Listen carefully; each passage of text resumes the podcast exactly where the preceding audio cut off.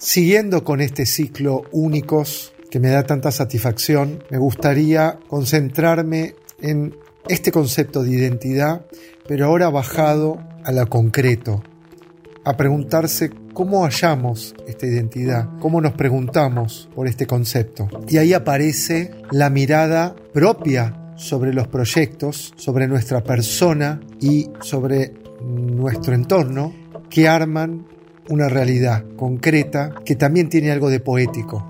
¿Qué significa? Nosotros definimos como dueños de proyectos, de empresas o emprendimientos una identidad en base a nuestra mirada sobre nosotros, sobre nuestro entorno, también sobre nuestros proyectos, todos alineados en uno.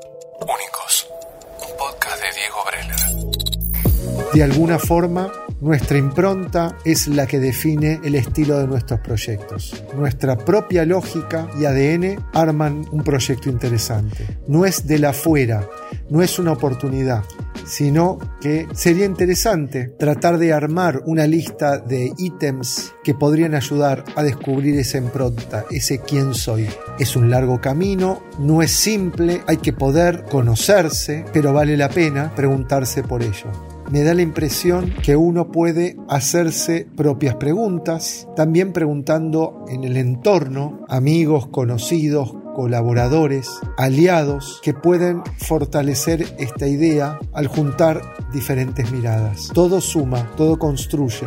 Empezaría preguntando por quién soy o quiénes somos, si somos más de una persona, armando o construyendo un proyecto. ¿Cuáles son nuestras principales características? ¿Cuál es nuestro estilo? También podríamos preguntar por nuestro trabajo. ¿Encontramos algo que se repita en nuestra construcción profesional? ¿Encontramos de alguna forma algún concepto que se repita? También podemos identificar comunes denominadores, accionares que están en nuestra cotidianidad y que también suman a la hora de construir un concepto. Todas estas preguntas sirven de referencia. Muchas veces me preguntan cuál sería la clave. En este caso no hay una sola receta. Es preguntarse y preguntar, reflexionar, encontrar un cúmulo de ideas, un grupo de palabras, frases que pueden dar sentido al afuera y a nosotros sobre este estilo o ADN propio que se va a ver reflejado en los proyectos que vamos a construir. No es una cosa estática, es dinámica, hay una evolución, no hay que tener miedo de considerarse frenado, paralizado por un concepto, sino que sirve como una estructura para poder lograr encontrar ahí un vuelo creativo que nos dará estilo a lo que fuimos identificando en los diferentes capítulos que estuvimos desarrollando sobre el concepto de identidad. Es decir,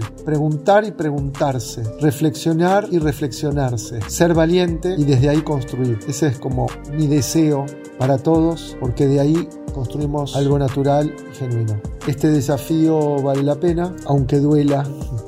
Podemos entender que se sacan cosas interesantes que van a ayudar en todo proyecto que construyamos.